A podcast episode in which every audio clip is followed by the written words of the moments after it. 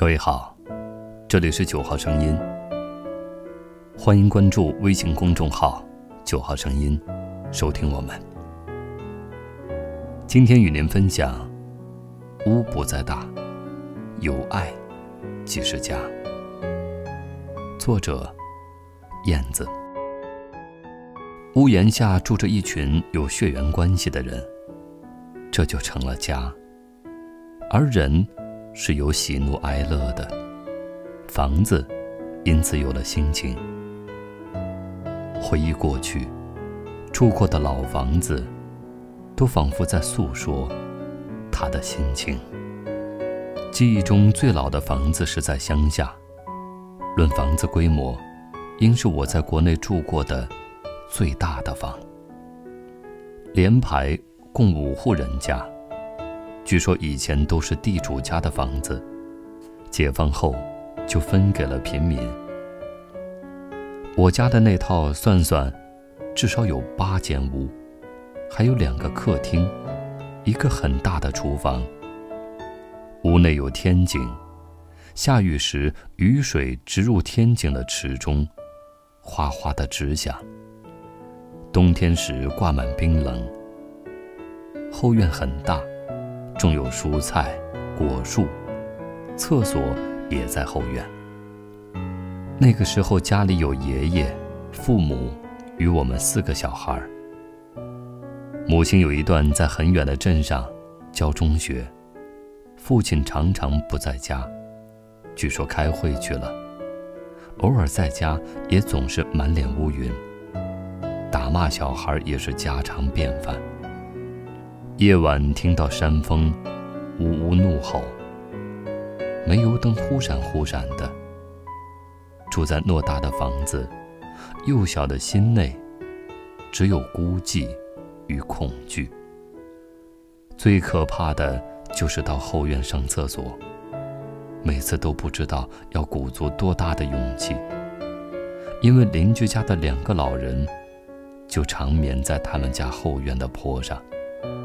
那高高的坟堆，常常会变成我的梦魇。当然，也有偶尔的快乐时光。到了周末，总爱站在那棵古老的皂荚树下，眺望远方，盼着周末回家团聚的母亲。母亲会带来从城里买的肉菜，餐桌终于变得芳香。吃过饭之后，我们几个小孩儿。会一起蜂拥到妈妈的床上去嬉闹，享受那份难得的放纵与温暖。而其他绝大部分时间，母亲就住在远方的学校，父亲经常不在家。放学回来，只有爷爷穿着长袍，抽着水烟袋，坐在门前。就在这间房子里住了十多年，后来全家迁到城里。再后来，老家修水库，住户都要外迁。很多年后才回过一次老家，那房子的屋顶，因是木材与瓦片，都给拆走了，只留下一片残垣断壁。记忆中最温暖的房子是妈妈学校的宿舍。初中那年，到了母亲的中学念初一，住在母亲学校。仅有两张床和一张小书桌的小屋里，母亲摘了老黄瓜炖肉给我们吃。学校附近有一条河，一直涨潮的时候，年轻的男老师们都会抓很多鱼，总会送些给我们。也许是丰富的营养，那一年我的个子一下子从班上前面第一排窜到最后一排。晚上我看书写作业，母亲备课。有时半夜醒来，还看见母亲仍在油灯下写教案。与母亲朝夕相处的一年，也是记忆中最为温馨幸福的一年。不仅因营养丰富、个子长高，还目睹了母亲认真敬业的一面。母亲的小屋，连同油灯下工作的母亲。一直成为温暖我、激励我的形象。长大后回忆这段经历，开始明白，家不仅是养育了我们的身体，更重要的是，在不经意间已潜移默化了一种上进的精神。初二那年，我们全家迁至县城，在亲友的资助下，还建起了自己的房子，是一个四间的平房。虽然很简陋，但房子亮堂，门前有一个小荷塘。我住的房间窗外有一簇竹林，我常在灯影下看窗外的竹叶摇曳。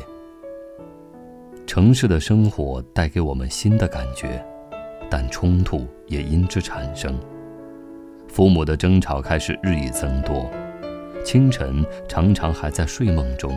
就被父母的吵闹声惊醒。父亲或许不适应城市里的氛围，脾气愈发不好，总是一味的呵斥。但我不再害怕，因为长大了的我已经有能力逃避，或寻找其他的寄托。晚自习回来之后，很久不愿进屋，常会留恋在门前的荷塘边，看荷叶翩翩。看树的影子在墙上起舞弄影，看星星月亮在夜空中闪烁。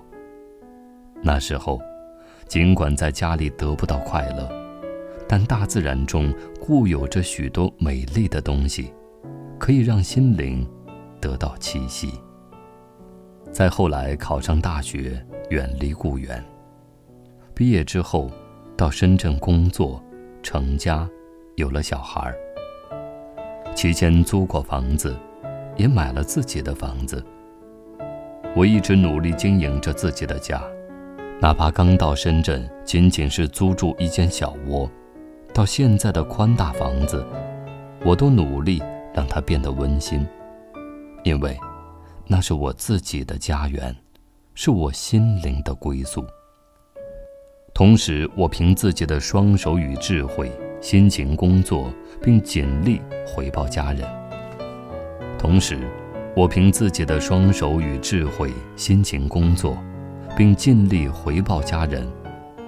我希望住在这个家里的人都能够享受到彼此的关爱，尤其不要再让孩子的心灵出现缺失，不要再让孩子感到害怕与孤独。父母年岁已高。